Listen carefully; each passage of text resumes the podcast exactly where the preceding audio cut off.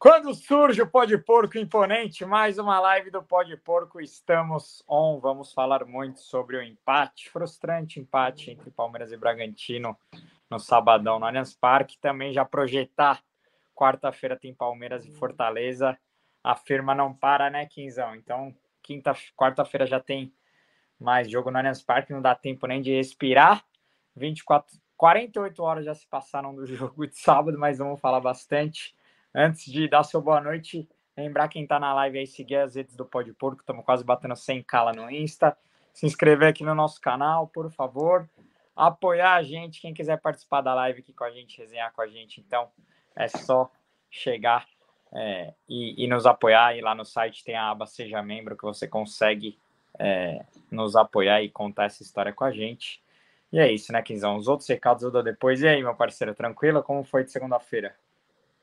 Boa noite, Gabrielzinho. Boa noite, rapaziada. Pô, primeiro vou falar do meu final de semana. Feliz Dia das Mães para todas as mães que estão na live, que vão entrar e vão, vão, vão escutar depois. Passei bem demais o domingão com minha família, farmamos um churrascão nesse frio. Gostoso demais. E hoje, cara, correria, né? Segunda-feira é aquele padrão, né? Voltar ao ritmo, trabalhar. E agora estamos na live. E sobre sábado, cara, a gente já conversou um pouquinho, né? Depois do jogo lá. A gente vai discordar bastante. Eu não acho que o Palmeiras jogou mal, que nem você que nem você estava falando, né? Mas vamos deixar isso para o decorrer da live. E apoia a gente, porque, mano, vários benefícios aí. É isso. Ó, antes de começar também, relembrar a todos quem quiser o nosso moletom do Pó de Porco aqui, ó, bombando nas alamedas, uma porrada de gente já comprando. Ficou animal demais. Então, quem quiser o moletom do Pó de Porco, só chamar a gente na DM lá, porque tá maravilhoso, quentinho nessa friaca que tá fazendo. Porra, tá salvando. Então, é isso. Quem quiser o nosso moletom, só chamar nossa equipe lá via DM do Instagram, que você consegue comprar seu moletom do Pó de Porco, precinho camarada e um moletom animal. Agora falar do jogo, né, Quinzão? Eu sei que a gente discordou já, deixei até a pergunta aí na live se o Palmeiras jogou mal ou não, é, mas podemos considerar um tropeço, porque é, o Red Bull Bragantino é um, é, um, é um time longe de ser aquele Red Bull Bragantino que a gente se acostumou com o Claudinho, o próprio Arthur, né? É, é um time que tem até bons jogadores, mas que deve brigar ali no, no meio da tabela no brasileiro. Quem quer ser campeão não, não pode perder pontos para o Bragantino dentro de casa, né? Palmeiras acabou fazendo um jogo, na minha visão, foi um, um jogo muito ruim. Para mim, o pior do ano no Allianz Parque. Palmeiras muito, muito desconcentrado, né? Logo com um minuto de jogo, o Bragantino tem uma chance clara. O cara na pequena área do Everton acaba errando a finalização. Depois o jogo acaba com o Bragantino tendo mais uma finalização na cara do Everton, né? Então Palmeiras finalizou bem mais, mas o, o Bragantino teve chances claras até de sair com a vitória. O Palmeiras fez um jogo muito irreconhecível para mim, né? sem energia, né? Não sei se. É, claro que o, o, time não ia conseguir manter aquela intensidade do jogo contra o Grêmio, mas realmente achei que faltou um pouco de pegada ali no meio-campo, principalmente. O Palmeiras conseguia puxar alguns contra-ataques e, e ficavam os pontas sozinho, né? Praticamente ninguém para preencher o meio-campo ali a chegada. É, então, Zé Rafael fez uma falta absurda. É, e para mim, o 1 um a 1 um ficou de bom tamanho, mas para mim foram pontos desperdiçados aí. E vai ter que ganhar lá em Bragança no segundo turno para recuperar esses pontos. Mas sei que sua visão é diferente. Você já achou que o Palmeiras não fez um jogo tão ruim assim. E faz parte. Acho que cada um enxerga o jogo de uma maneira. Acho que também minha expectativa estava muito alta por conta do, do que foi o jogo contra o Grêmio na quarta, né? Que ali sim foi o melhor jogo do ano do Palmeiras disparado. Era para ter sido uns oito se, se fizesse todos os gols que criou. Mas é isso. Você não achou que o Palmeiras jogou mal, então? É isso, Quinzal? Não, eu não achei que o Palmeiras jogou mal. É, claro que em casa tem que ganhar todos os jogos, né? É isso. Ainda mais o Palmeiras que vai brigar pelo título. Porque eu acho que o Palmeiras teve bastante volume de jogo, viu? É, controlou bastante o jogo, né? E além disso, teve inúmeras chances, né, de fazer é, dois, três gols. Para mim, faltou um pouquinho de capricho na, na, na, última decisão ou na penúltima. A penúltima, então, a gente teve inúmeras. A gente rondou ali perto da área, eu acho que, cara, o, praticamente o jogo inteiro. É, e além disso, o gol dele foi mais um gol de uma rara felicidade, né? Estão é, falando que o áudio está zoado. Meu áudio está zoado ou é o do Gabriel ou dos dois? Enfim, é, além de tudo isso, o, o gol do Bragantino foi uma rara felicidade. É, a gente pode discutir se foi falha ou não do Everton. Na minha opinião, não foi falha, mas era defensável. Mas é aquele chute tipo, que o cara não vai acertar nunca mais. Teve muito espaço para chutar sim. É, e além disso, a gente jogou sem o Zé Rafael, que faz uma baita diferença. Não que o Fabinho. Eu não achei que o Fabinho foi mal, foi honesto, tá? Não foi bem pra caramba, mas também não foi mal. E o, e, com, e o Vanderlei também, né? Comparado ao Piqueires, perde, não tem jeito. Então, na minha opinião, o Palmeiras teve muito volume, finalizou mais de 20 vezes ao gol. É...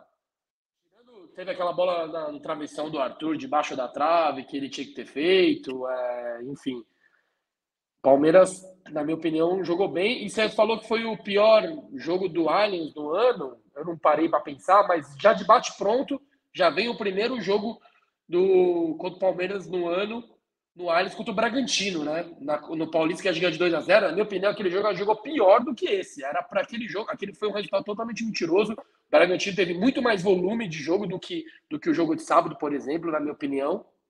Só para pegar uma referência do mesmo time, né? Então, eu acho que a gente não jogou mal, não. Criamos bastante, eles, eles fizeram um gol com uma rara felicidade. Tá, perderam um gol no final ali que também podia ter acabado com o jogo. No começo também eles perderam, mas a gente teve muito mais chances de, de, de fazer o gol. E quando a gente faz o primeiro, tinha que ter matado no segundo. O Breno Lopes teve umas duas, três ali, que se ele capricha, ele, ele faz o gol também, que Tava zoado, ó, tô falando que meu microfone tá ruim, eu vou, eu vou tirar o, o fone aqui e falar sobre o microfone, tá? Ou o cara tá causando, ah, não sei, ó, deixa eu... eu Porque pra mim tá bom. Eu tô escutando bem, assim. Hum. Talvez ele tá, tá tirando onda com a minha cara, mas aí, é... além de tudo isso, eu achei que não que foi pênalti em cima do Hendrick, o juiz deu mão do Hendrick, teve esse lance né, que é um lance totalmente capital, né? Um lance que, que muda totalmente o rumo da partida. Então, para mim foi pênalti e o juiz deu mão do que, que a última coisa que teve foi a mão, tá ligado? Então, sei lá, né? Tem todas essas ressalvas. Mas eu concordo que é um jogo que tinha que ter ganhado, tinha que ter feito três pontos, mas no aspecto geral, analisando friamente, eu não achei que o rendimento foi ruim assim que nem você falou. É isso, Rodolfo Roque tá falando aqui, ó. Geralmente, sempre após um grande jogo, vem um jogo meio bruxante. Sempre foi assim com o Palmeiras e mesmo assim fomos garfados. Tá falando da arbitragem, é realmente a arbitragem, não só no jogo do Palmeiras, né? Diversos jogos dessa rodada, é, muito, muito erro de arbitragem, né, cara? É, é, é cara, é, é bater no. É chover no molhado, né? Criticar a arbitragem brasileira a gente sempre critica e nada muda. É, também achei pênalti claro no Hendrick. É, mas, enfim, não, não, adianta, né? O Caldwell fala, é, a gente sempre só bate nele porque ele reclama, mas a gente não entende quais foram as causas, né? E, enfim, é, eu, eu também achei é, que o árbitro operou o Palmeiras, mas também achei que o rendimento do time foi muito fraco e não acho que seja só a desculpa pelo, pelo um ponto somado, né? Acho que o Palmeiras poderia ter, ter matado o jogo, mas também realmente foi prejudicado pela arbitragem. Agora, um ponto que é que você acha que a rodada foi boa ou foi ruim para o Palmeiras pensando nos outros resultados? Porque a gente imaginava que o Botafogo ganharia do, do Goiás, acabou perdendo, né? Palmeiras e o Fortaleza são os únicos é, invictos aí da, do Brasileirão. Agora, todos os times de baixo encostaram, né? Fluminense ganhou, Cruzeiro ganhou. Então, é, Palmeiras poderia ter terminado a rodada como líder, né? Se vencesse. Então, a gente celebrou o resultado do Goiás também, porque colocou o Corinthians na, na zona de rebaixamento, mas não sei se a rodada foi tão boa assim, né? Ó, eu tirei o, o fone aqui, eu tô sem o fone, se, se o áudio tiver piorado, vocês me avisam que eu coloco de volta mas é, diminuímos a distância para o líder, né, que era o Botafogo, agora estamos um ponto atrás, mas como você falou, a galera de trás encostou, Fluminense principalmente. Só que é começo de campeonato, né? Sexta rodada, então tá tudo muito embolado. Não tem como a gente ter um diagnóstico que, é, que vai determinar a, definitivamente o, o, o, campeonato, né? Então, cara, sexta rodada, ainda tem muito para rolar. Claro que quando você olha a tabela, você fala, puta, era pra gente estar tá liderando, né? Você sente, você tem esse gostinho meio amargo, porque era um jogo que a gente podia ter ganhado em casa e ter assumido a ponta. Mas, cara, é muito pouco. Se a gente fizer um comparativo com o ano passado, onde a gente foi campeão brasileiro de braçada, o, o rendimento desse ano tá muito melhor do que o, o, o, rendimento do ano passado, né? Não sei se você tiver os números fáceis aí para comparar a sexta rodada do ano passado para essa, é, eu tenho certeza que a gente largou melhor do que, do que o ano passado e a gente foi campeão, assim, relativamente com uma certa tranquilidade, né? Então, é, respondendo a pergunta do, do banner, fala aí, Gabrielzinho. Você mutou aí, irmão. Pode falar, pode falar. Pode tá, falar. depois você pega o número aí e vê quantos tá. pontos a gente tinha, só para a gente ter um embasamento, né? Agora, respondendo a pergunta do, do, do banner, eu acho que a corneta, a corneta é exagerada demais, né? Pô, a gente empatou um, um jogo só em casa, mano. Não é um fim do mundo, pelo amor de Deus. E como eu falei, para mim o Palmeiras não jogou mal, a gente faltou a bola entrar e, e o, o, difícil é criar. Não é, é mais difícil criar do que, tá ligado? Do que qualquer outra coisa no jogo. Gol é consequência. E, e, e, é, é isso. Passou já 20, 48 horas, é a regra do Abel. Passou 24, já pensa no próximo jogo. Agora é contra o Fortaleza. Vai ser jogo duro, provavelmente. O Fortaleza que, que empatou né, a última rodada com o Grêmio 0 a 0 Então, cara, é, são um, vai ser um duelo do, do, do, confronto com a maior longevidade do, né, do Brasil, né? O, Abel, que é o que está mais tempo, e o Voivô do segundo. Você pegou o número aí? Peguei, peguei. Quantos pontos a gente tinha ano passado na sexta rodada? Ó, após seis rodadas. Ano passado a gente tinha nove pontos, esse ano a gente tem 14. É... Então são cinco pontos a mais. Palmeiras, em comparação com, a, com, com, o ano passado, tem cinco pontos a mais após seis rodadas. Também tem quase o dobro de gols marcados. Ano passado tinha feito só nove, esse ano já fez 16. É, gols sofridos, ano passado estava é, com a defesa melhor, esse ano tomou um gol a mais, né? São seis gols tomados e ano passado foram cinco. E a colocação, esse ano estamos em segundo e na sexta rodada no ano passado estávamos em nono. Então, realmente, esse início de, de brasileiro no Palmeiras é, é melhor do que o do ano passado mas é, um, um, bom início também não, não quer dizer nada, né? Em 2019, o Palmeiras fez um, um baita início de ano com o Filipão. Mas a pausa da Copa América quebrou a gente, você sabe, né? Sim, sim. Ô, Kim, quando eu estiver falando, dá uma mutada, porque eu tô ouvindo o meu retorno aí, tá? Sim, senhor. É, mas é isso, cara. Palmeiras vem fazendo um bom início de ano, deu essa derrapada, eu achei que é, jogou mal sim na, no, no sábado, mas é, são análises de jogo e o que fica é que a gente está pronto para o próximo desafio e vamos que vamos, porque a, o calendário mói e, e faz parte. Ó, agora falar um pouco sobre. Eu queria perguntar para você e para todo mundo que está no chat aí quem é o quanto Zé Rafael e Piqueires fizeram, fizeram falta, né? A gente, a gente que discutiu aqui algumas semanas atrás é, se havia muita diferença de Vanderlei e Piquerez e, e, eu e o Greg dizíamos que, que não havia tanta, né? Mas realmente eu gosto demais do, do Vanderlei, acho que é, por um jogo não dá para a gente crucificar o, o, moleque, mas no sábado, para mim, ele foi um dos piores em campo, né? Ele foi muito mal.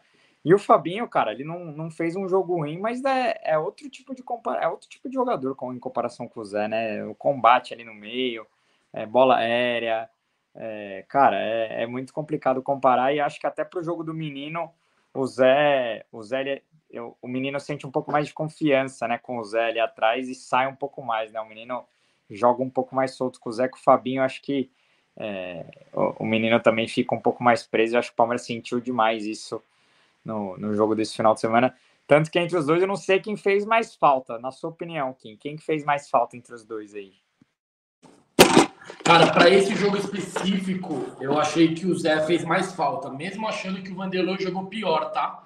É, porque você, vamos analisar o gol do Bragantino. É aquela zona onde o Zé Rafael atuaria, né? Talvez com o Zé lá ele daria menos espaço pro pro Júnior Capixaba, é, tava tentando, já fugiu o nome aqui, chutar, mas, cara, é assim, analisando friamente, o Vanderlan tá mais pronto para ser reserva do Piquerez do que o Fabinho pro Zé, tá? Por quê? Pela sequência, o Vanderlan já foi mais testado, ele já jogou é, vários jogos importantes ano passado. O Fabinho ainda não, né? O Fabinho tá começando a, a entrar nos jogos mais importantes, de titular, principalmente. Se eu não me engano, não, esse não, não foi o primeiro jogo titular, mas acho que foi o segundo ou terceiro, no máximo, que ele começa como titular. É, então, eu, na minha opinião, o Fabinho ele supre pior a ausência do Zé do que o Vanderlan supre a ausência do Piqueires. Mas no jogo de ontem, especificamente, eu achei que o, o Fabinho fez mais falta. E o Vanderlan, ele foi abaixo do normal, né? Normalmente ele ele joga melhor do que ele joga do que ele jogou sábado. Por exemplo, contra o Cerro, no Morumbi, o Vanderlei foi um dos melhores da partida. Ele ofensivamente tá, é, foi muito incisivo. E, e uma coisa que eu acho que, que a gente tem que levar em consideração, quando joga o Mike, o Piquerez, por exemplo, ele fica mais e, sai, e faz uma linha de três na saída, né? O Piquerez é praticamente um zagueiro e ele, ele, ele fecha bem ali o lado esquerdo, então o Mike ele apoia com mais é, como posso dizer, com mais vontade, com mais conforto, porque não vai estar tão exposto atrás. Com o Vanderlan, eu achei que faltou um pouco isso, entendeu? Porque o Vanderlan, ele, ele defensivamente, ele, ele é bem pior do que o Piquerez, né? Então, isso, eu acho que na engrenagem também não foi tão boa, né? O, o, Rafael Bruno de Lima tá falando aqui, ó. Manos, obrigado por avisar que o Zé e o Piquerez estavam pendurados e provavelmente forçariam o cartão contra o Grêmio. Rendeu quatrocentão aqui. Ô, Rafael, manda, manda um superchat para nós aí, então, para devolver um pouquinho, já que a gente te avisou. É, claro que os dois pendurados aí iam tomar o terceiro uma hora. Acho que foi na hora certa, né, Kim? Porque agora o Palmeiras tem Santos e Galo pela frente, jogos, os dois jogos fora, né? Palmeiras tem uma, uma longa sequência fora de casa, agora quatro jogos seguidos fora de casa. Acho que o jogo para eles terem forçado esse cartão foi o Bragantino dentro de casa, porque agora o Palmeiras terá uma sequência pesadíssima. Mas enfim, pode pôr com a informação, Rafael. Tamo junto, volte sempre. É, tem, tem muita gente perguntando aqui, ó. O, o Vitor Lima tá perguntando por que, que, o Abel começou com o Fabinho. É, eu acho que hoje o Fabinho dentro do elenco do Palmeiras é o único primeiro volante, né? Porque o, o Rios ele faz mais o, o primeiro, né? O, o segundo volante, né? Então, eu acho que o Abel optou pelo Fabinho de primeiro porque é, o outro é o Jailson, né? Que estava com Isso. no banco, mas. Foi relacionado, parece que vai voltar, né? Jailson Ouvi notícias mas... que talvez ele jogaria de zagueiro, não sei se é verdade, né? Exatamente. Mas, enfim, eu acho que é por isso. O Fabinho ao, ao lado do Jailson são os únicos primeiros volantes do, do elenco aí. Então, quando o Zé não tá, eles vão brigar por posição, né? Porque o menino é mais segundo, o Rios é mais segundo, a Tuesta é mais segundo e, e, todos os outros aí que, que vêm, né? Meu pai tá falando que até hoje ele não sabe a posição do Rios. É... O Luciano Cripa tá falando aqui, ó, discordo. Não, pera. Aqui, o Luciano Cripa tá falando, discordo que o time tenha jogado mal, mas acho que o Rony tá menos efetivo e que o Everton, infelizmente, tem sido pego adiantado. Talvez algo que os adversários já tenham mapeado. Galera cornetando o Rony aqui, vamos falar do Rony daqui a pouco. O Rony voltou abaixo também, espero que se recupere logo. É, é isso, a galera perguntando aqui. Com certeza o Fabio com mais jogos como titular vai melhorar, é isso. É, galera perguntando por que, que o Richard não virou titular ainda, entrou muito bem. Eu ainda acho que é, o Abel tá certo em manter a dupla Menino e Zé como titulares. Acho que dependendo da, do jogo e da situação, aí sim o Rios pode ser titular.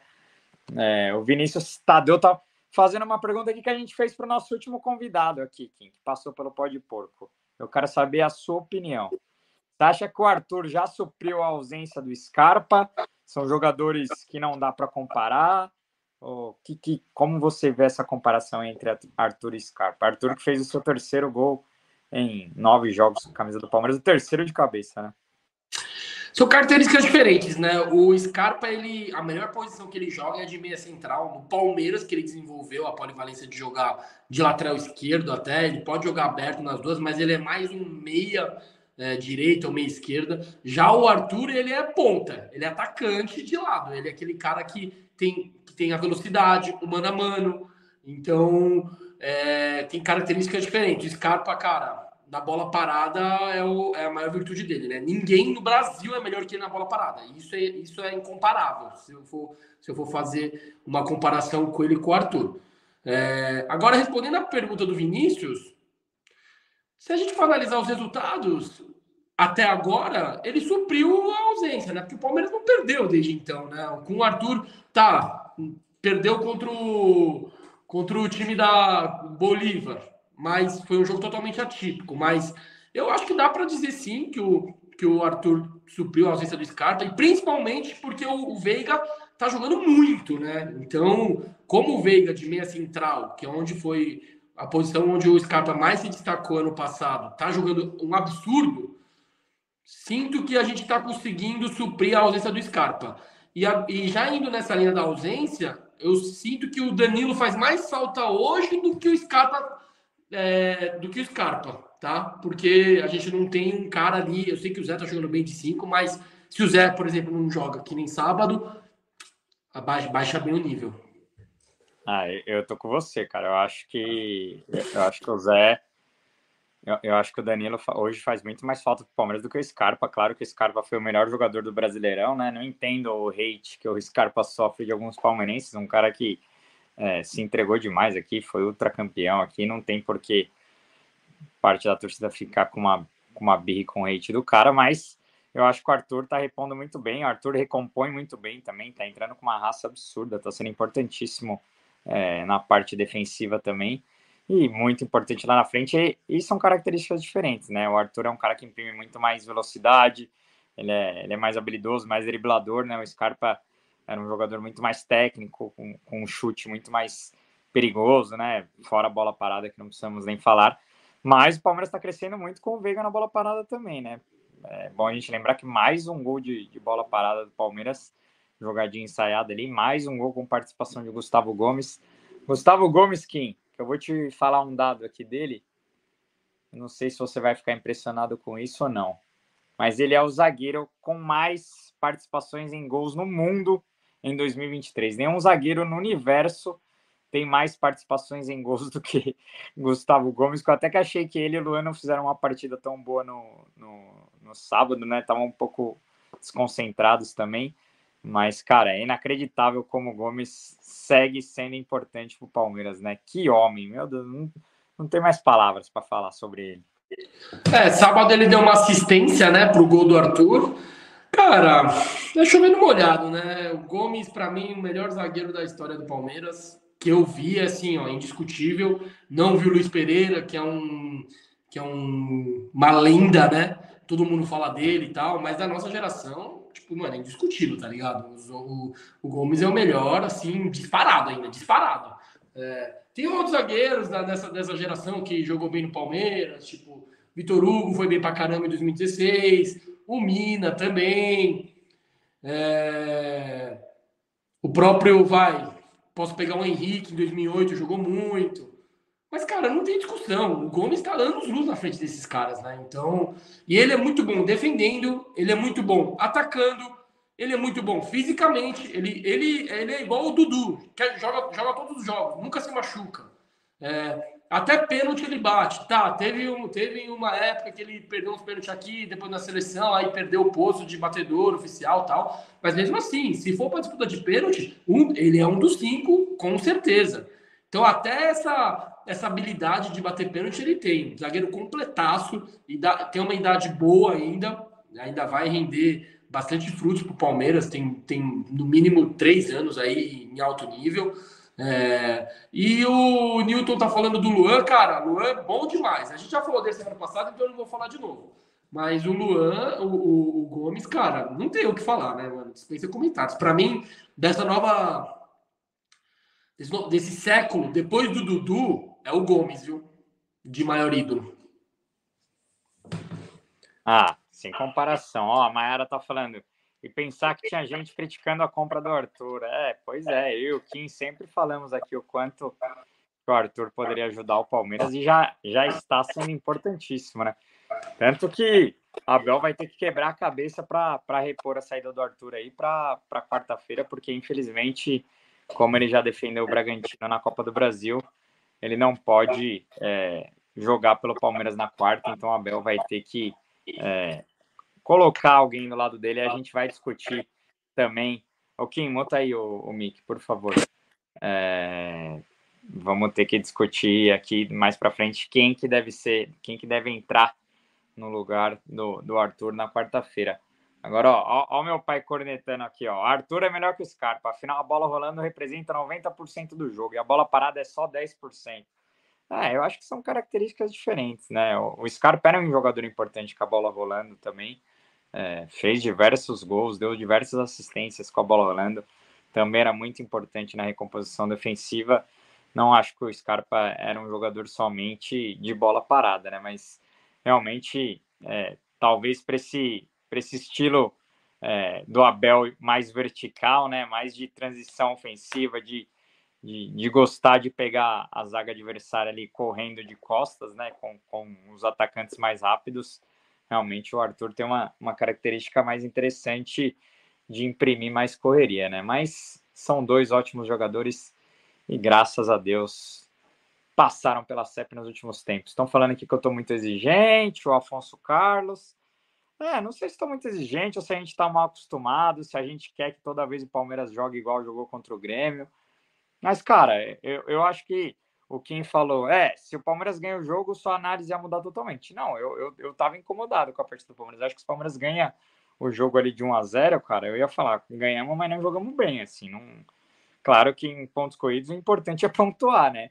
Mas eu, eu não achei a atuação do Palmeiras boa, mas faz parte, né? Esse time do Abel, eu, ele já nos encantou tanto que quando ele tá num dia é, que ele baixa um pouco a energia e, e, e é um, um, pouquinho diferente daquilo que a gente está acostumado, a gente já, já sente diferença, né? Mas talvez eu que tenha sido muito exigente mesmo no sábado, tava um pouco azedo. É, mas enfim, o Lucas está perguntando se o Arthur já fez gol na Vila. Eu não lembro se o Arthur já fez gol na Vila pelo, pelo, pelo Bragantino, mas acho que pode, pode estrear na Vila já metendo gol no sábado, né? Lucas Ebori tá, tá falando que o Tabata antes da lesão tava fazendo bons jogos. Pois é, Tabata tava bem antes da lesão e não voltou muito bem, né? Entrou muito mal no, no sábado. Eu vou fazer outra pergunta aqui, ó, pro, pro Kim, que é, que, que é sobre o Tabata. Você acha que o Abel errou ao sacar o Arthur do jogo, Kim? Eu acho que a crítica a crítica de grande parte da torcida se deu porque o Arthur, como não ia jogar na quarta, né? Muita gente da torcida queria que o Arthur jogasse é, os 90 minutos e, e, não fosse substituído no sábado, né? E realmente o Tabata entrou muito mal no lugar dele ali. O Palmeiras perdeu muita força do, do lado direito do ataque. Enfim, você acha que o Abel errou ao sacar o Arthur no, no sábado? Ó, teve um parceiro que mandou um superchat aí lá atrás, que talvez passou batido, vai buscando enquanto eu respondo aqui. É, cara, eu acho que não. O Arthur, ele, o Abel tirou o Arthur pelo mesmo, pelo mesmo motivo que ele sempre tira o Dudu. Porque cansou. Não estava mais ajudando na recomposição. E era um momento onde o Palmeiras estava atacando e o, e o Bragantino estava com espaço. Então, ele queria alguém com, com gás para fazer recomposição e também ter gás para chegar no, no, ataque, né? Então, cara, é questão física. Obviamente que, que por questões técnicas ele não tiraria o Arthur.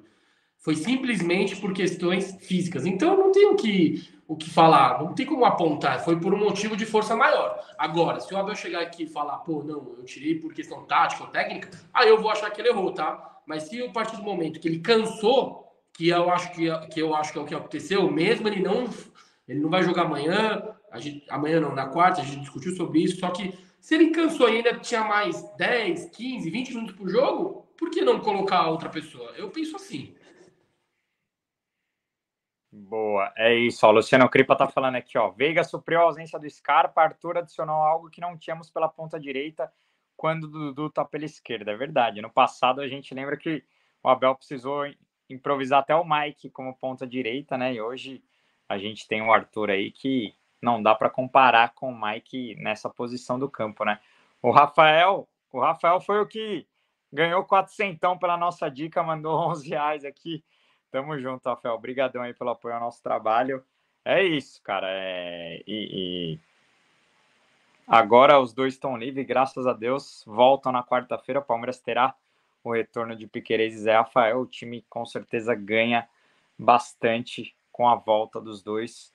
E, e vamos que vamos. Ó, o Assis Feitosa está falando: Ô oh, Deus do Parmeira, hoje é o Arthur do Bragantino que estava aqui, entrou no lugar do Claudinho. Nossa, eu não entendi nada da mensagem do Assis aqui. Meu Deus do céu. O Abel já deixou claro isso, o Celso Todoro está falando. É, o Rivaldo Carvalho está falando: ó, quando os clubes vão se unir para resolver o problema de arbitragem? A ruindade desses caras decide campeonato e título. Ano passado fomos eliminados por conta disso. Não pode continuar assim. E aí, Kim, o que, que você acha? Estão falando aqui que o VAR de quarta-feira é o mesmo que deu aquele pênalti escandaloso contra o Ceará, do Danilo em cima do Vinha. Nossa, esse pênalti foi ridículo. É, muita gente falando aqui. Fala sobre a arbitragem aí. Vamos ah, cara, eu já falei, né, mano? Essa rodada foi tenebrosa. Para mim, não foi pênalti em cima do, do, do cara do Corinthians também. É, foi pênalti em cima do Hendrick. É, contra o Bahia também não foi pênalti em cima do Arrascaeta. Nossa, a arbitragem essa rodada foi tenebrosa, muitos erros, mano. Não tem. É, e é assim, cara, tem VAR para isso, irmão. Errar é humano, o cara pode errar, tá ligado? No calor do jogo, o cara não tava prestando atenção, ou ele tá num ângulo ruim. Mas, quando tem, a partir do momento que tem um VAR, não pode ter esses erros cruciais, tá ligado? Que muda o jogo. Pênalti, não pênalti, porra. É, é, é absurdo. Na, na coletiva perguntaram sobre arbitragem pro Abel, o Abel nem quis falar no assunto. Ele falou, ó, não falo mais disso. Porque o cara tá de saco cheio, velho. Porque não adianta, chovendo molhado. Agora os caras colocaram a tolerância zero lá. Não pode reclamar que toma amarelo. Não pode é, seguir o juiz quando for no VAR e toma amarelo. Beleza, eu entendo que os jogadores, os treinadores são chatos, tá ligado? Os caras não cooperam para facilitar a arbitragem. Qualquer coisa já cai, já gira, rola, parece que um tiro, mas na verdade nem tá doendo. Eu entendo isso. Só que, cara, são tantos erros, assim, erros básicos, erros fáceis, que faz com que os jogadores e os treinadores é, tenham uma, uma atitude dessas, tá ligado? De, de querer meter o louco, de querer reclamar para ganhar no grito, porque os caras são tão ruins que caem nessa. Então, cara, arbitragem não tem jeito. E é assim, a gente já falou, ah, muitas pessoas falam, precisa profissionalizar. Já discutimos aqui sobre isso o que, que os caras ganham por jogo é um absurdo. Eles ganham muita grana por jogo. Então, é, para mim.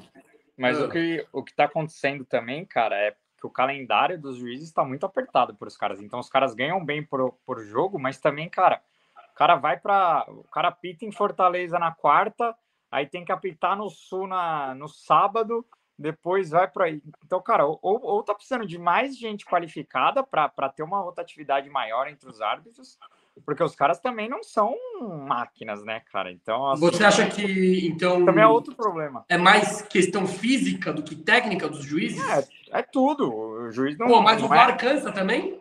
Não, não, VAR não, mas porra. Então o... acabou. Se tem VAR, não tem o que falar. Não, Se o juiz está cansado, eu entendo. Mas tem VAR, Gabriel. Não pode errar um esses lances, né? Com VAR, o cara no ar-condicionado, vem do lance com replay vários anos, ele não pode errar. Me desculpa.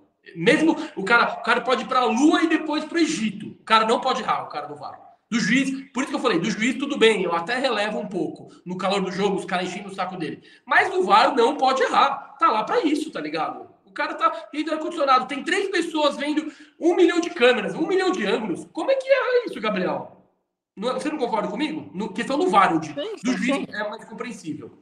É porque muitos que ficam no VAR apitam também numa rodada ou outra. É, é, é uma rotatividade bizarra, mas enfim, eu, eu, concordo que com o VAR não, não tem desculpa. É, é, muita. É muita má vontade de outra. Analisar o lance em 7 segundos não existe, cara. Por que, que tem lance não, que os tipo, caras. Quando é lance objetivo, lupa... tá ligado? Dentro da área, fora da área, foi impedimento ou não, traçou, pode, pode matar em 7 segundos, não tem problema. Tá ligado? Mas quando é interpretativo, eu concordo que tem que ver com mais carinho tal. E, e o pessoal ficou falando do que o VAR não pode entrar, não pode interferir toda hora. O VAR só entra quando ele acha que o juiz errou. Tá ligado? Ele não palpita todo o lance. Se o VAR concordar com, com a decisão do juiz, ele não interfere. Ele só interfere se ele achar que o juiz errou. Ou seja, o VAR acha que foi pênalti em cima do cara do Corinthians. O VAR acha que não foi pênalti em cima do Hendrick, não sei porquê, porque ninguém viu mão. Então, enfim, o VAR acha que foi pênalti em cima do Rascaeta. Cara, é um absurdo isso. Eu fico indignado, velho. Não dá. O VAR não pode errar esses lances, na minha opinião. Galera tá, tá elogiando seu casaco aqui, Kim. Ó. Quero, quero elogiar o casaco do Kim. Lindo demais. Até hoje não consegui comprar esse. Ó, o Lucas tá falando que eu também. Esse jaco é irado, acho que é do centenário. É, esse jaco é de 2014. Muito bonito, realmente. Esse eu não tenho, só, só o Kim tem. E ele não tira esse jaco aí, viu, amigos? Tá, já tá saindo de casa sozinho já. Mas vamos, vamos falar de outro assunto aqui, que esse sim é polêmico. É, desde que eu tava ali atrás do gol, que saiu o gol do, do Bragantino, né? Tava no Gol Sul. É, tem alguns amigos que cornetam bastante o Everton, é, apesar de eu, de eu gostar muito do Everton e, e, achar que rola às vezes uma perseguição sobre ele, mas realmente esse esse gol de, de, de sábado eu achei que dava para ele ter para ele ter pego, né? O, o contra Tom Benz, o contra o Grêmio, eu achei que eram eram eram bolas mais difíceis, mas esse do Juninho Capixaba, apesar de ter sido uma patada no ângulo, é, se ele fica dentro do gol, acho que ele, que ele pega, né? Acho que ele se adiantou demais e, e acabou não conseguindo alcançar a bola. É, e o Palmeiras acabou sofrendo aí o, o gol de empate no, no gol do, do Juninho Capixaba. Você acha que o Everton falhou ou não no gol, Kim? Dá, dá seu parecer aí. Cara, quando eu, eu tava no Gol Norte, né, ali perto da Mancha, praticamente na Mancha, da onde eu vi, parecia que tinha um golaço que, mano, foi uma rara felicidade do cara, porque a bola, ela faz uma curva para fora, tá ligado? Ele chuta, a bola vem por dentro e faz por fora, tirando do Everton. Ponto.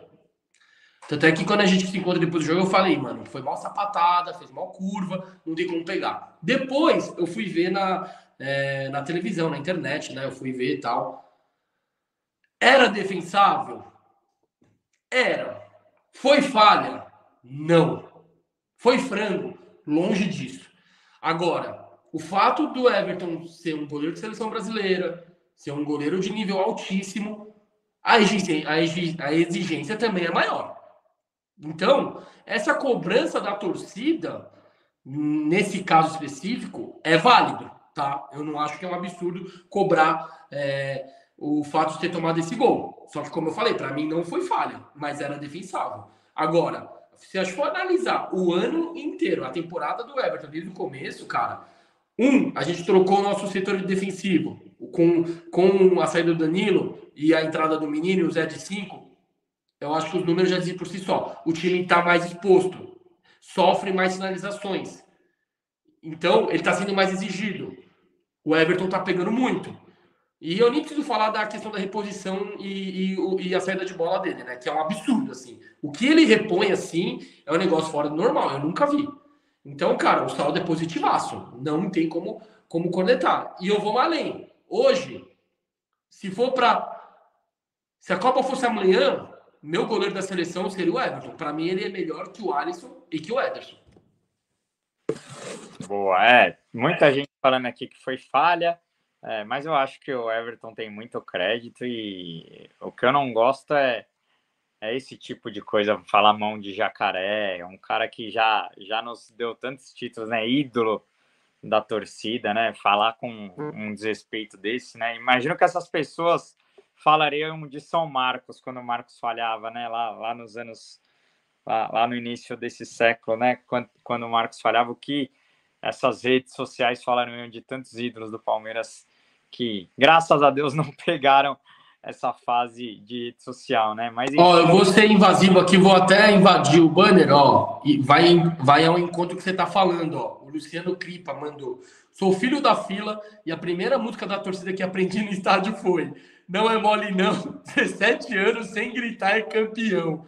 Enfim, outros tempos. Aproveitem, meus caros palestrinos. Cara, eu não sei qual que é a idade da galera que tá aqui no chat. É, eu tenho 33, o Gabriel vai fazer 33 também. É, não somos filho, filho da super fila, né? Somos filho da filinha, né? De 2000. É que 2000 Copa dos Campeões não conta, né? De 2000 até 12, a gente sofreu, ficamos 12 anos sem. sem... Eu não tô contando paulista, tô falando com o título, né? De expressão nacional. Então, cara, eu vou ao encontro que o Luciano tá falando. Tem que aproveitar, porque essa fase, irmão. Cara, olha para os nossos rivais. Olha o Corinthians. Mano, o que o Corinthians tá fazendo é assim, cara, é uma palhaçada, é uma piada o, o, o, o Corinthians. Você olha, é só cagada atrás de cagada, irmão. É diretoria que. Dentro e fora de campo, né? Dentro e fora de campo. Começa já, eu vou me prolongar um pouco que não dá. VP, porra, chama o treinador, quase ganhou do, do Flamengo, o time tá bem, não vai renovar porque a sogra tá mal, vai pro Flamengo. Os caras puto, põe o um estagiário lá, Lázaro. Só cagou, só cagou no pau. Aí cai pro Ituano, tem um mês para treinar, treina durante um mês, volta, no terceiro jogo é demitido. Aí contrata o Cuca. Não vou falar, Aí não é culpa deles na questão da saída do Cuca, tá? Porque quando eles contratam o Cuca, eles já sabiam que ia ter polêmica. Eles iam bancar mais Cuca que pediu para sair. Aí vai, traz o professor. Jesus Cristo. Vocês estão vendo as coletivas do, do, do Luxemburgo? Eu vejo só para dar risada só. Mano, não dá, velho. Ele tá, ele tá viajando nas ideias. Professor não dá, velho. Ele. Nossa senhora, a coletiva dele é um desespero. Se fosse corintiano, eu me mataria. É muito feio, velho. Ele não fala nada com nada. Era igual irmão. aqui, aqui era igual, filho. A gente, a gente defendia ainda. Mano, você viu que ele falou, tipo, que, que jogou para não perder o tabu de perder pro São Paulo? Cara, que isso? Que mundo ele vive, irmão? Nossa é, senhora, os caras estão viajando, desculpa. Mas fala aí. Não, não, fica tranquilo. É, tem que falar mesmo porque estão chamando a gente de passapano. Passapano, é isso. Estamos passando. Passapano o quê? Tá tudo ruim? Tá uma merda o Palmeiras? Pelo amor de Deus. O Nilson Fuzete está falando aqui, ó. No sul a torcida parece velório. Escuta até a respiração de tanto silêncio. É só maluco no celular. É foda. Eu fiquei ali no sul e realmente a torcida precisa cantar um pouco mais e sair um pouco da, das redes sociais durante o jogo, né, cara? É, é, um, é uma tá virando rotina dessa geração, mas realmente, se não fosse a Mancha, e, e falando em Mancha, parabenizar a nova música, porque ficou animal. É, o, eu agradeço ao Senhor por ter nascido palmeirense, né? Realmente, a hora que o estádio pegar no Allianz, vai ficar. É muito mais do que amor. É isso. Que embolado. A galera tá falando cornetar o Everton, vocês estão loucos. É isso aí, mano. Não dá. Uma coisa é a gente falar sobre analisar é, o lance, né? E, e acho que a gente tem que falar quando um jogador falha ou vai bem, mas tem que ter o um mínimo de respeito, né, cara? Porque os caras são humanos também e, o que o Everton já entregou ao Palmeiras, o que o Everton se dedica ao Palmeiras, o que o Everton renuncia da sua vida pessoal. O cara nem jantar com a família ele janta para cuidar da, da saúde, para cuidar do corpo. Então, assim, é, acho que a gente tem que tomar muito cuidado nessa corneta doentia, né? Tudo bem, falar, falhou, mas aí quando vem com mão de jacaré, braço de jacaré, aí, aí eu, eu não consigo nem trocar ideia. O Newton Fuzete está falando, a nova música quando pegar vai ser de chorar, concordo. É, a galera tá falando, fica luxa. Ó quem tá aqui, ó. Essa aqui tomou pouco no sábado, hein? Meu Deus do céu. Não, Carol, um beijão pra Carol, parceiraça, trocamos uma ideia sabadão. Achou que era, achou que o Palmeiras tinha sido campeão pauli, campeão brasileiro, Carol. Sabadão achou que o Palmeiras era campeão. O negócio, a balada foi até altas. Tá Henrique Costa falando, tomara que esses caras realmente não vejam nada de rede social, povo chato da porra. É foda, é verdade. Mas vamos que vamos. Agora, Quinzão, outra corneta da torcida aí que vai vai, vai tempo, passa tempo e, e isso volta a, aos nossos noticiários, né? Muita gente cornetando o Rony, o Rony chegando a, a quase 10 jogos aí sem marcar um gol, né? Também foi para a seleção, perdeu alguns jogos e, e, teve a lesão também no, no punho, né? Teve que operar, mas não marca quase dois meses, né? Muita gente pedindo para o Rony ser reserva do Palmeiras. O que, que você tem a falar sobre isso? Eu sei que você vai ficar indignado, eu também não concordo, mas estou é, vendo muita gente nas redes sociais falando sobre isso, que o Rony merece um, um banco do Palmeiras, né? O que, que você tem a falar sobre isso? Inclusive, ah. seu estagiário, seu estagiário Luiz Brat, quando eu mandei as pautas para ele, ele, ele respondeu, Rony reserva, ele falou sim. Então, ah, tô, o... tô caguetando, tô caguetando ao vivo aqui. O, ele, ele corneta o Rony faz mal tempo já. Eu lembro, eu lembro que a gente foi fazer as pautas lá, ele mandou uma do Rony que eu fiquei indignado e mandei tirar. Você lembra? Não dá, né? Ah, o Luizão tá aprendendo futebol, não é possível. Cara, falar mal do Rony, tá, ele não tá fazendo gols, concordo. Mas, cara, ele ajuda muito coletivamente pro time. Ele marca muito, ele dá opção de passe, ele cria, ele puxa a marcação. Contra o Grêmio, ele não fez o gol por um mero detalhe. Aquele golaço do Mike lá, é, não dá. Alexa, desliga a internet desse amendoim, por favor. Ah, então. Pô, fala mal do Rony, pelo amor de Deus. E vou te falar, na cabeça do, do, do Abel Ferreira, o Rony tá na frente do Dudu e do Arthur na, na fila da titularidade. Eu garanto para vocês, tá? Para mim, não. Para mim, o Dudu é o intirável do time. Pro Abel, o Rony é o intirável. E, e quarta-feira, o Rony não vai sair, meus amigos. Vocês vão ter que engolir o Rony. E eu acho que é jogo bom para ele, viu? E tem grande chance dele jogar aberto, né? Porque o Hendrick, na minha opinião, pode, pode ser titular. Claro que o Abel pode prender, colocar o Flaco ou Navarro, ou até botar mais um meia, sei lá, Matthew Rios, não sei. Não dá para saber como é que ele vai, ele vai entrar com o time. Mas o Rony, cara, criticar ele é um absurdo. É um absurdo. Eu nem sei por que, que a gente está discutindo isso. Tipo, para mim, assim, nem passa pela minha cabeça o, o, o Rony sair desse time. Ele é, ele é um dos intiráveis de nove aberto, ele não sai de jeito nenhum, porque ele entrega muito, velho. Entrega demais. É, o, o Rivaldo tá falando aqui, ó. Rony, beleza, mas o Abel frear a evolução do Flaco me incomoda demais. Você acha que o Abel errou ao, ao não dar mais, tanta minutagem ao Flaco nesse momento que ele estava recuperando a confiança, metendo alguns gols, 15. Ou, ou também calhou com a volta do Rony em alguns jogos importantes. E, cara, o Abel já deixou claro que o time titular do Palmeiras hoje é Veiga, Arthur, Dudu e Rony, né? Então, alguns, alguns reservas que estavam bem, né? O próprio Navarro, que estava entrando bem em alguns jogos, também perdeu muito espaço aí na, nas últimas partidas. Enfim, como que você viu esse sumiço do Flaco agora, né? Cada hora é um, é um do banco que a torcida quer ver mais em campo. O banco do Palmeiras, que para muitos era, um, era horrível, agora parte da torcida já está sentindo saudades de alguns suplentes aí. Cara, o, eu vi a entrevista coletiva do Abel depois do, do Grêmio. A gente, a gente vê todas, né? Porque a coletiva do Abel, além de é uma oportunidade de ouvir ele, é uma aula, né? Você vai ver o do Luxemburgo depois do Abel, irmão. Cara, é uma discrepância assim que é, dá, dá vontade de rir. E ele falou sobre o Flaco, porque ele coloca o Hendrick, né? O jogo, o jogo já estava de, já decidido e ele coloca o Hendrick e ele, ele, ele disse que se arrependeu de ter colocado o Hendrick e não o, o Flaco Lopes.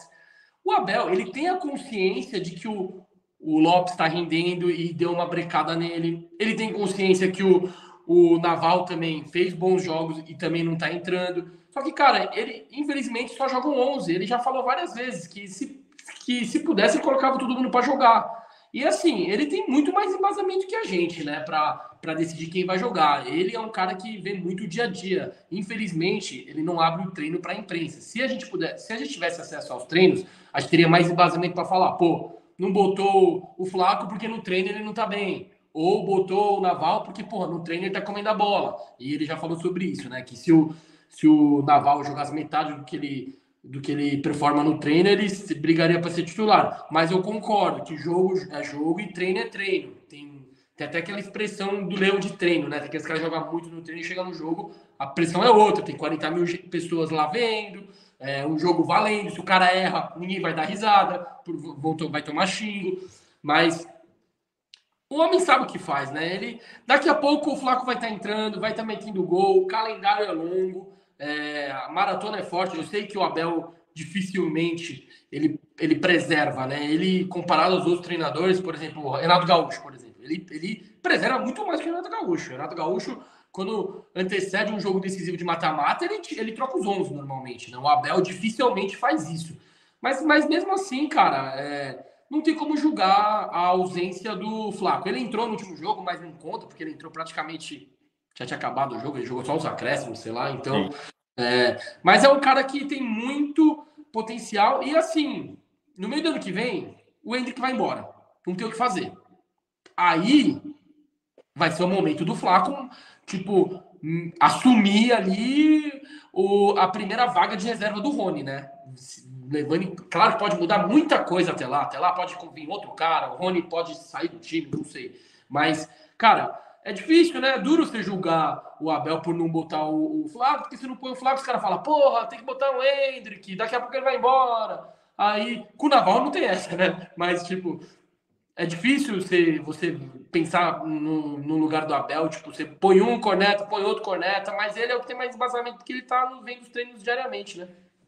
E, e a gente, e você tá falando que o, o jogo de quarta é a cara do Rony, se a gente for lembrar, o Rony abre o placar, faz dois gols no, no Fortaleza no ano passado, no Allianz Parque, né? No jogo que garantiu o, o Endeca ao Palmeiras.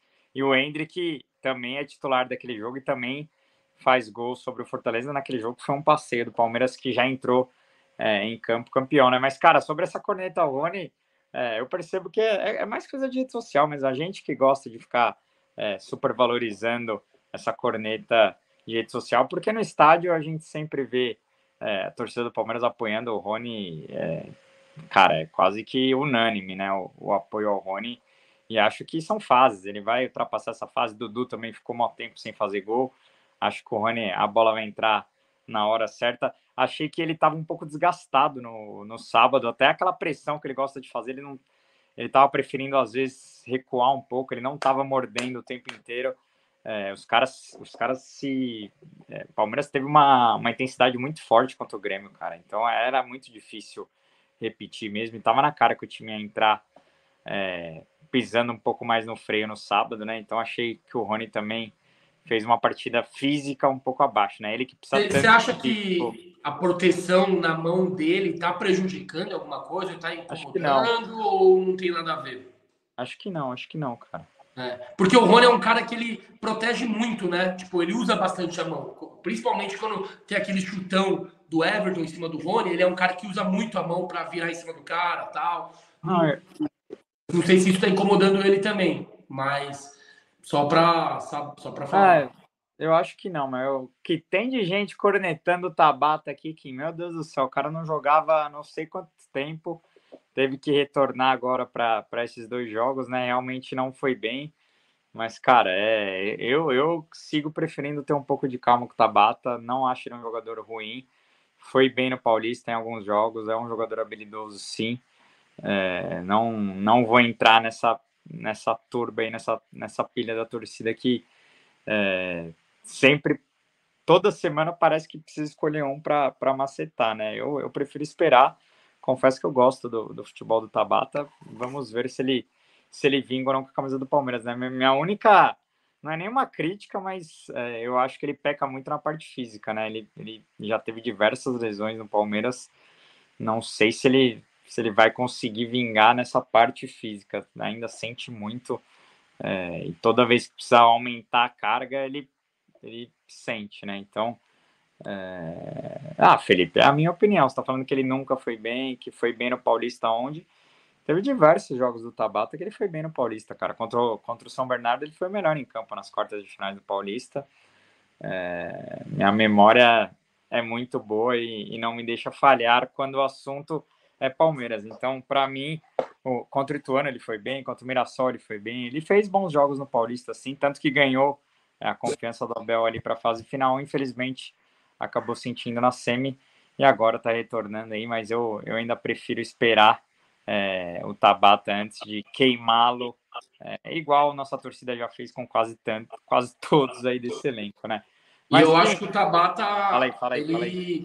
além de jogar aberto na direita, ele pode ser o reserva imediato do, do Veiga, né? Eu sei que o, que o John John até que deu conta do recado tal. Luiz Guilherme é um moleque que tem mais potencial, mas o Tabata ele tá mais pronto para jogar como meia também. E ele é o meia de origem, mesmo tendo jogado mais aberto na direita.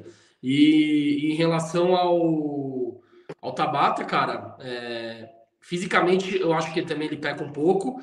E é duro, era, tava duro de ele acertar um cruzamento, né? Teve uma época que não acertava um cruzamento, mas depois no, no, no Paulista ele jogou bem. Mas eu concordo com o Felipe, tá? Eu gosto mais do Giovani do que do, do Tabata. Só que o, só que o que, que peca o, o Felipe pro Abel? Por que, que ele coloca o Tabata antes, o Arthur, ele não coloca o Giovani? Porque o, o, o, Abel é um cara, presta, presta, presta bem atenção quando ele põe os jogadores ele vê, ele prioriza a parte tática. O cara tem que voltar, tem que recompor. E o Giovani ele pecava nisso. O Giovani, no nosso atual elenco, no mano a mano, ninguém é melhor que ele. No mano a mano ali, no drible, um x1, ele vai com tudo porque ele tem muita confiança. Mas ele pega na recomposição, entendeu? Então, e pro Abel, cara, ele já falou várias vezes, é 50% com bola e 50% sem. Tá? Então, é. tipo, se, se o cara for nota 10 com, com a bola e zero com sem bola, ele não vai jogar. Entendeu? Eu não sei se ele, eu não sei se a corneta do Felipe é sobre o jogo de sábado, mas sábado o Giovani não estava disponível. Sim, eu acho que ele não quis, acho ele, que ele tá quis dizer seleção, no geral. Né? Não, ele tá com a seleção sub-20 e isso foi uma corneta que eu ouvi também de muita gente. É, por que, que liberou o Giovani? Cara, é o Abel não estava usando ele e acho que é uma estratégia do clube também para vendê-lo, né? Acho que o Palmeiras está querendo é, vender o Giovani, tá, deve estar tá esperando que ele seja titular na, na seleção sub-20. Lembrando que o Brasil estreia no domingo e o menino Kevin meteu o gol hoje no, no amistoso da seleção, então podemos ter Kevin como titular. O Giovani também deve brigar por titularidade aí, então começa o Mundial Sub-20 no domingo. Devemos ter alguns representantes é, do, do Palmeiras aí na seleção brasileira. Gabriel Rinaldi está falando, quem você foi certeiro e adicionaria que o Tabata tem muito mais visão de jogo. Concordo Ó, o Felipe tá falando, concordo quando a gente está em vantagem até entendo o Tabata, mas para virar o jogo ou desempatar temos opções. Também melhores. acho, eu, eu, gosto do Giovanni, eu gosto muito do Giovanni, mas aí vamos, vamos discordar do homem, né, mano? O Rafael falou, tá falado, mas eu também tenho a mesma visão. Eu acho que o Giovanni tinha que ser mais utilizado. Pô, o Gabriel, ele é, ele ama o futebol do Giovanni. Nitidamente o Giovanni é um jogador que, cara, tem muito talento, muito, muito. Só que o futebol não é só feito de talento, né? Hoje em dia tem a parte tática que é muito importante, ainda mais para Abel. É, tem a questão física também, mas o Giovanni ele incorporou bastante. Mas futebol é mais complexo, não é? Eles não jogam bola, eles jogam futebol, né? O Abel já, nossa, bateu tanto nessa tecla, então não tem como discutir com o homem. É isso aí, Sal. Sérgio Feitosa. Todos do elenco têm meu apoio, independentemente de nível técnico. Se eles não têm apoio de mim, que sou palmeirense, terão apoio de quem? Que é isso. Aulas e se o Abel meteu o Tabata de titular na quarta, eu vou apoiar o Tabata em campo com muito orgulho, né, Kim? Porque aqui é Palmeiras até o final. Agora, falando já, projetando o jogo de quarta e já, já que a gente está falando aí de possivelmente Tabata titular, embora eu não acredite que ele que o Abel use o Tabata como titular, qual você acha que vai ser o melhor time para encarar o Fortaleza quarta-feira no Allianz Parque. Lembrando que Zé, Rafael e Piquet voltam e, Arthur não poderá jogar porque já jogou pelo Bragantino, né? Ah, eu colocaria o Hendrick no lugar do Arthur, né? E, e, o resto do time é aquele time que todo mundo conhece. Com o Menino, com o Piquerez, é, com o Mike, porque o Rocha não pode jogar. Então, a minha opinião é simples. Eu ponho o Hendrick, jogo, jogo o Rony aberto, é o time, é o time que começou a temporada. Eu, eu iria isso sem, sem news, é, não tem muita novidade. Eu acho que o Abel também fará isso, tá? Não, não consigo ver o Tabata titular, ainda mais voltando de lesão. Eu não consigo ver o Flaco jogando, porque ele não vem, ele não vem atuando. Então, na minha opinião, vai o Hendrick no lugar do Rony. Quer dizer, desculpa, no lugar do, do Arthur. Sabe, sabe que eu achei que poderia ter sido uma opção boa no, no sábado? O Luiz Guilherme, velho. Mas ele no lugar mais... de quem? Mas ele joga mais como 10, né? Eu queria ver ele aberto. É, então, porque a gente viu alguns jogos dele na base aberta, né? Exato. Mas é, é, é difícil de, de, julgar, né? Eu tam... Querer a gente quer também, mas. É... Quarta-feira, mas acho que quarta-feira vai o Hendrick. Eu até falei, né, que para mim o time ideal, na verdade, eu, eu, questão de gosto, iria de Hendrick no lugar do Arthur. Até o meu time ideal, tá? Mas é, quarta-feira sem o, sem o Arthur, eu acho que não tem como fugir muito do Hendrick, não, na minha opinião. Não, como que você pensa? Ah, não, eu acho que ele vai com o Hendrick também. Eu iria com o Hendrick. Eu acho que não, não tem, não tem porquê mudar, né? Mas ele tem algumas opções. Se ele quiser fazer um time mais forte no meio, ele pode meter o Rios, pode adiantar o menino, né? Tem John John, aí tem, tem diversas opções, né? Tem o próprio Luiz Guilherme, tem Flaco, tem Breno, tem. Aí o, o ataque do Palmeiras é o que tem mais opção, né? Ele pode, ele pode colocar o Rony na ponta e colocar o Flaco ou o Navarro no meio também, mas duvido que o Abel faça isso. Mas dentre tantas opções, eu, eu acredito que ele vai, vai com o Hendrick, o Rony Dudu, é, Veiga, Menino Zé e, e, a linha de trás completa, né? Com o Mike na direita em vez do Rocha, né? Mas acho que acho que esse vai ser o time. Lembrando que o Fortaleza também tem diversos desfalques, né? Moisés não joga, parece que o Thiago Galhardo também é, tá machucado, então Fortaleza deve vir com, com um time também, não deve vir completo. Palmeiras tem que aproveitar para fazer o resultado aqui, né, Kim? Porque deixar para decidir lá no Castelão é, é perigoso, né? O negócio que lá o bicho pega. Não, e o osso também, que o jogo que antecede o jogo do Castelão é Atlético Mineiro no Mineirão, velho. Então, tipo, é se o Abel quiser jogar com um time relativamente titular, vai ser bem desgastante, né? Então, infelizmente, coincidiu com um jogo difícil. O jogo que antecede contra o Fortaleza lá. E aí eu concordo com você, mano. É fazer o resultado aqui em casa. E Fortaleza, eu sei que vem. É um trabalho que recebe bastante elogio, tem continuidade. Mas, cara, viu o Fortaleza contra o Corinthians? Hum, nada demais. Empatou com São Paulo, né? Também. Empatou com São Paulo, empatou com o Grêmio, que tomou uma sacolada da gente, que só. Que, meu é, Deus do céu. Mas, mas, o Red Bull também empatou com o Grêmio, né? Bragantino, e cada jogo Sim, é um jogo. Cada, né? cada jogo é uma história. Eu só faço análise em cima dos últimos jogos que eu vi, né? Então. A gente meteu 5 a 0 no Goiás, o Botafogo perdeu ontem, né? E eu acho que o Goiás vai tirar ponto da gente ali, viu? E, mas isso é retrato do brasileiro, é muito equilibrado, tá ligado? Tipo, não tem essa de tipo, ah, não tem jogo fácil. Você pode não. achar que é um jogo tranquilo. A gente mesmo empatar com o Bragantino em casa, nossa, deve ter quebrado uma galera nos bets, porque todo mundo achava que apostaria na vitória do Palmeiras. E eu achei que o jogo contra o Goiás é, só se tornou tão fácil porque o, Goiás ficou com a menos ali, né? Na expulsão com o Rony ali. É, eu acho que se o jogo ficar 11 contra 11, o Palmeiras, eu acho que o Palmeiras ia ganhar, tá? Mas não ia ser 5 a 0 não. O Palmeiras se beneficiou muito é, de ter ficado com a mais e aí construiu a, a, goleada com certa facilidade. Mas enfim, foram, foram pontos que vai ter muito time não conseguindo ganhar do Goiás lá, cara. Então eu achei que foi um grande resultado e faz parte. Brasileirão é, é isso mesmo e, e vamos que vamos. Fortaleza jogou com o time titular contra o Grêmio? Não sei, cara. É, então, eu queria. Eu, queria eu, eu, te, eu, tentei buscar aqui, mas bem na hora a internet falhou, o interior é duro. Mas, é, além disso, eu, a questão da logística, você sabe que se ele, do sul eles vão vir direto para São Paulo ou eles vão para Fortaleza e volta? Acho que não, né? Porque é muito longe. Não, eles devem ficar aqui. É, então, porque eu pensei já na logística dos caras, mas como eles estão no sul, aí fica perto para eles. Então a logística acho que não vai ser tão desgastante, né? Que nem seria normalmente, vindo de lá é. para cá direto. Eles devem ter vindo direto, com certeza. Agora, uma, uma outra coisa que eu queria te perguntar: é, Palmeiras só tá com Gomes e Luan de opções de zaga, né? Dos, dos, titula, dos cobrões, né? Do elenco, Murilo machucado. É, você acha que se em algum momento o Abel quiser poupar algum zagueiro, você acha que ele vai com Naves ou, ou ele pode improvisar o Jailson ali na, na zaga é uma questão que foi até questionada é, na última coletiva, se o Jailson pode atuar como zagueiro, né? Como você vê, é, porque, cara, a, o calendário tá, tá moendo. Em algum momento ele vai ter que poupar Gomes e Luan aí e vai ter que jogar com Naves e, e, mais alguém na zaga ali. É, quem fez essa pergunta do Jailson foi o Gustavo Soler, nosso parceiro, pro, pro Abel Baita pergunta, por sinal. É, Quarta-feira ele, uh, quarta ele vai com o Gomes e Luan, pode ter certeza. Não, também acho. Isso é aí, mata, não tem nem como poupar. Aí vai ter que, aí vai ter que segurar, mano. Vai, vai ter que colocar Porque depois o... é clássico. Ah, mas eu sei que é clássico, mas como mas é Santos fora, não, beleza. mas, uma, mas vai, vai jogar no risco e estoura um jogador e aí perde mais jogos? Não tem como, né?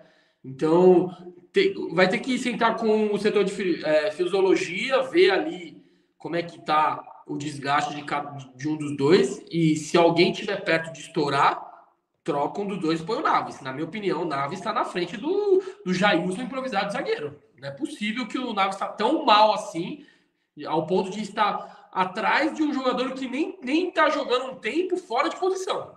Tá? Eu analisando assim de longe, acho que o Michel, o, o está na frente. O Michel tá machucado, por sinal, né? O Michel que foi para ah, sub-20 se machucou também. Ele voltou, ele tá treinando, tá se recuperando na academia de futebol. Talvez em breve esteja disponível, mas para para essa próxima semana acho que ele não vai estar tá pronto, não.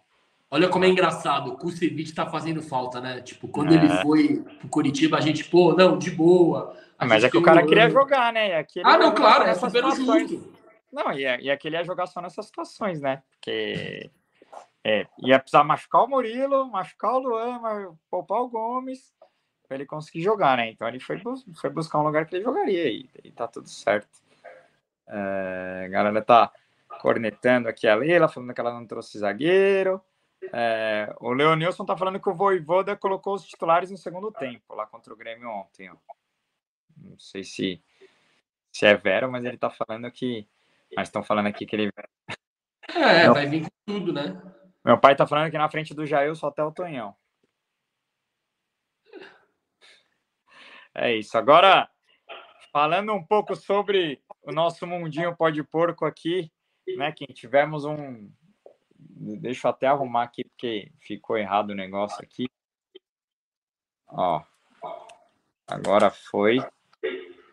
Quem assistiu o Pó de Porco com João Lourenço, meu Deus do céu, que resenha absurda. Quem, quem tiver aí na live e, e for palmeirense assíduo do Twitter deve conhecer esse maluco do Lourenço, que é um dos melhores perfis do, da torcida do Palmeiras lá no Twitter. É, infelizmente, a gente ia gravar com, com, o Goiama na semana passada, o Goiama não pôde é, colar por problemas pessoais. A gente, de última hora ali, acabou chamando o João Lourenço. E, cara, e na... foi engraçado que é o segundo episódio seguido de uma galera de uma nova geração, né, Kim? Essa galera que nasceu de 2000 para frente. Engraçado as, as, as escalações, né? Ele escalou o Palmeiras, o melhor Palmeiras dele com Cicinho na direita, Barcos no ataque, né? A galera vai cornetar pesado mais uma vez a escalação mas foi um episódio animal. Você que não, não conhecia o Lolo é, pessoalmente, né, Kim? O que, que você achou do episódio? Fala aí. Moleque louco, hein? Meu Deus do céu, ele é louco. Olha quem tá aqui. Olha quem tá aqui. Talk, Talk. Falaram bastante de você no sabadão, viu, o, o, o Alanzinho? Dureza, hein? É, o Alanzinho, é impossível, é impossível te agradar, irmão. É impossível te agradar. Essas fofocas, vou te dizer, viu? Cada um que eu tenho que escutar. Mas o Lolo, cara, para quem não conhece, siga ele no Twitter, João Lourenço, com dois J, se eu não me engano. O cara, velho, tem muita criatividade. Acho que ele tem uma arte da improvisação, assim, absurda. Absurda. Ele é muito bom, muito bom, muito bom. E recomendo a galera para assistir, porque é só racharia. Só racharia. É, foi, foi muito engraçado. Ai, lembrando. Eita! Que Lembrando que os cortes já estão no ar também, acabamos de subir os cortes aí do, do Low Low. É, então, você que não quer ver a resenha completa, quiser só ver os cortes, tem algumas histórias muito engraçadas. Ele, ele realmente tem uma criatividade absurda, tá, tá trampando com o Fred agora.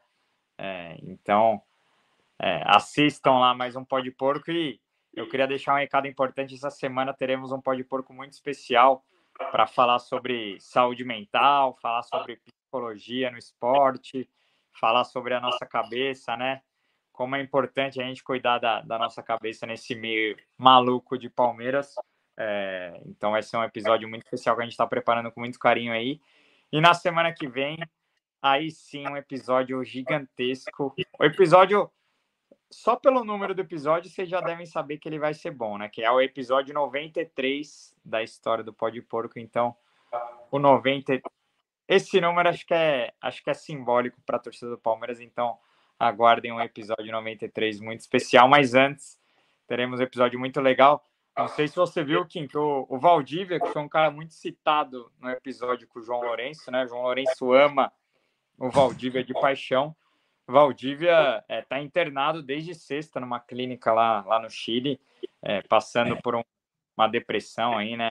Alguns problemas é, de saúde mental pesados. A gente deixa aqui nossas condolências ao Mago e que ele saia o mais rápido possível. E acho que é um assunto cada vez mais legal para a gente falar, porque faz parte cada vez mais do esporte também, né, Kim? A gente. Ah, eu acho que o Valdívia já tinha traços depressivos desde a da época que ele defendia o Palmeiras. É, eu acho que o clube não soube tratar ou não soube é, diagnosticar é, que às vezes a, o problema na coxa estava aqui e não e não só na coxa, né? E, e, cara, é realmente é algo que, graças a Deus, hoje o clube olha com muito mais carinho. Tenho uma psicóloga com, o, com os atletas hoje ali perto, né? Muitos atletas fazem terapia, como Rafael Veiga e, e tem outros atletas também que buscam aí uma, uma ajuda de uma, de uma profissional de psicologia. Enfim, vai ser um episódio resenha. Você é um cara de cabeça mais tranquila. Oriental não, não tem problema, né? Oriental é tudo cabeça boa, calminho. Eu, eu já sou especialista nessa área porque eu já passei em todos os psicólogos possíveis desse Cara, é, não, não só no esporte, né? É pra vida essa saúde mental. É, o Sérgio Feitosa, que parece ser, um, ser doutor, né? Trabalhar na, na área da saúde também está enfatizando isso. Cara, a gente tem a questão do Valdívia, mas se a gente olhar para o nosso atual elenco, o Jailson também, né? Um cara que passou por, por alguns problemas pessoais, com isso afeta a mente, então afastou ele do, dos gramados. Então, no caso dele, principalmente é um cara que precisa muito dessa ajuda mental. O clube está trabalhando isso.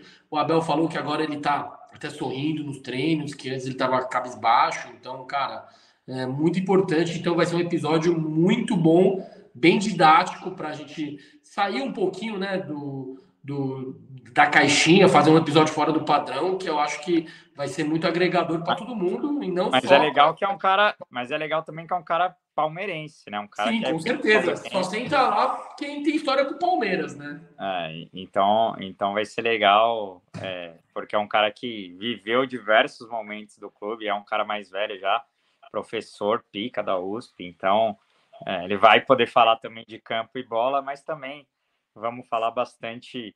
E também de. Eu estou preparando o roteiro, eu não quero falar só dessa parte de depressão, de, de psicologia no esporte, mas também de assuntos que. Querer entender melhor, por exemplo, é, da onde surge o nosso fanatismo pelo Palmeiras, né? Por que, que, as, por que, que a gente é tão fanático por um clube de futebol? Por que, que o futebol influencia tanto na nossa vida, né? Por que, que às vezes, para a nossa semana ser boa, é, é, mais importante o Palmeiras ganhar do que a gente ser promovido no trabalho, ou, enfim, é, vai ser uma resenha bem legal, que eu, eu quero ouvir a palavra dele para tentar explicar esse fenômeno de como o futebol é, é importante para a nossa vida, né? Imagina para a gente que tem hoje até um trabalho que envolve futebol, né? O quão é importante para a gente o Palmeiras ganhar, Palmeiras está bem, é, então realmente vai ser uma resenha absurda. Também quero falar muito Kim, sobre torcida organizada, movimento de massa, o que, que ele acha sobre o ódio que está instaurado na sociedade, também o quanto isso influencia nessas brigas de torcida e também nessa pressão de, de do cara ter que performar sempre muito bem, né? Xingamento em rede social, o atleta sai de um jogo que vai mal e imagina a DM do Tabata como, como foi no, no sábado, Kim. Você imagina como tava a DM dele? Se aqui, ó, já tinha um monte de gente xingando o cara, imagina na DM dele. É, não é fácil não. A galera acha que jogador de futebol é robô, muito pelo contrário, é ser humano. Os caras sentem muito. Cada DM, dependendo do jogador, se ele não for bem orientado e for assíduo de rede social, ele sente, irmão. E isso e isso reflete nos treinos, dentro de campo. Cara, e nem sempre, é, que nem o Antetokounmpo falou, né? Nem sempre ganhar, que é, é, é perder é, é, sinônimo de insucesso. Então, a gente é muito resultadista. E não pode ser assim. Porque, como o Abel já enfatiza mil vezes, só um vai ganhar. Todo, tem 20 clubes no Brasil, só que só um vai ganhar. Agora, só porque um, só um pode ganhar, os outros 19 é uma merda? Não. Então, cara, a gente vai ser um assunto, um, episódio bem legal. Quinta-feira vai, vamos, vai ser um papo cabeça, né? Vamos, ao contrário do Lolo e dos Lows, né? Tipo, que foi mais na zoeira, na resenha. Esse episódio vai ser mais cabeça e de uma geração mais antiga. Recebemos dois malucos para agora receber um médico para acalmar as coisas, né, mano? Porque, pelo amor de Deus, Lolo foi racharia. Mas é isso. Estavam perguntando aí na live se a gente estará lá no Allianz Parque na quarta. Estaremos. É... Um, um recado importante também. É, amanhã, de manhã, estaremos sorteando ingressos para o jogo de quarta, em parceria com uma das patrocinadoras aí da, da Copa do Brasil. É, então, sortearemos alguns ingressos para Palmeiras e Fortaleza. Ah, vai precisar de facial? Não, os ingressos que a gente vai sortear não vai precisar de reconhecimento facial, é, é por QR Code. Então, fiquem ligados lá no nosso Instagram que a gente vai estar sorteando alguns ingressos para Palmeiras e Fortaleza. Acho que serão cinco pares de ingressos, então fiquem ligados no nosso Instagram que vamos. Rapaz, é ingresso, hein? Dez ingressos? É, pois é. Ah, não, acho que vai ser quatro, Kim. Quatro, quatro pares de ingressos, verdade. Oito ingressos, caraca, é bastante, hein, mano? Quatro pares de ingressos para Palmeiras e, e, Fortaleza, é ingresso para caramba. E, e, é isso. É uma oportunidade também de premiar torcedores aí que não estão conseguindo ir. Tá caro o ingresso, né? A gente sabe que agora, por conta dessa coisa da facial também, só quem é avante, só quem consegue manter um plano de sócio torcedor consegue frequentar o Allianz Parque. Não, pior é, que para esse ingressos... jogo, é, acabou as pré-vendas tal, dos sócios e sobrou ingresso, mas é raro, né? Não, para o jogo de quarto eu acho que tem muito ingresso disponível, porque parece que vendeu só 25 mil. É, e agora com essa questão do, do facial e o horário do jogo, né? Quarta-feira, sete da é. noite, cara, para quem. Isso que quebra. Para quem trabalha em São Paulo, é praticamente impossível chegar no Allianz Parque às sete da noite, né? Então, realmente é um jogo que, que deve ter bastante ingresso aí. Mas tá caro, cara, tá salgado. Achei que poderia ter sido um pouco mais barato aí, os ingressos para uma oitava de final da, de Copa do Brasil. Mas é isso, o recado é esse. Então amanhã tem sorteio no, no site do Pode Porco. Quinzão, dá, deixa suas considerações finais aí. Bom, é, eu sei que dá uma brochadinha, não ganhar em casa, dá aquele sentimento de tipo, puta, podia ter ganhado, vacilamos, Palmeiras não jogou mal, aí a semana não começa bem. Mas como a gente comparou, se for ver o rendimento desse ano para o ano passado, a gente está bem melhor que ano passado e a gente foi campeão com uma certa folga, né? Então, galera, Campeonato Brasileiro é isso aí, é maratona, é resiliência, tem que confiar, tenta conectar o menos possível, vamos apoiar. É, todos somos um, que se Deus quiser, seremos campeões brasileiros novamente, cara. Novamente. E as Copas também a gente entra como um dos favoritos. E quarta-feira, eu sei que é, tem poucos, pouca gente vai, pouca gente entre aspas, né? Não vai encher o estádio, mas quem puder vai lá para apoiar a equipe, porque vai precisar, não vai ser um jogo fácil. E se inscreve no canal. É isso, rapaziada. Uma hora e vinte de live. Valeu todo mundo que ficou aí. Semana que vem estaremos de volta. Devemos ter um apoiador aqui do Pode Porco com a gente para trocar uma ideia, para falar sobre é, o jogo de quarta e também o clássico contra o Santos no sábado. Tomara que o Palmeiras busque duas vitórias aí e nós tenhamos mais histórias lindas para contar. Quinta-feira tem Pode Porco ao vivaço com um convidado muito especial e queremos todos vocês na escuta para que a gente entregue mais uma história linda aí e aposto que vocês vão curtir bastante. Semana que vem tem episódio especial 93 e vamos que vamos que a firma não para. Quinzão, tamo junto, boa noite, meu parceiro. Valeu, avante palestra aí. Segura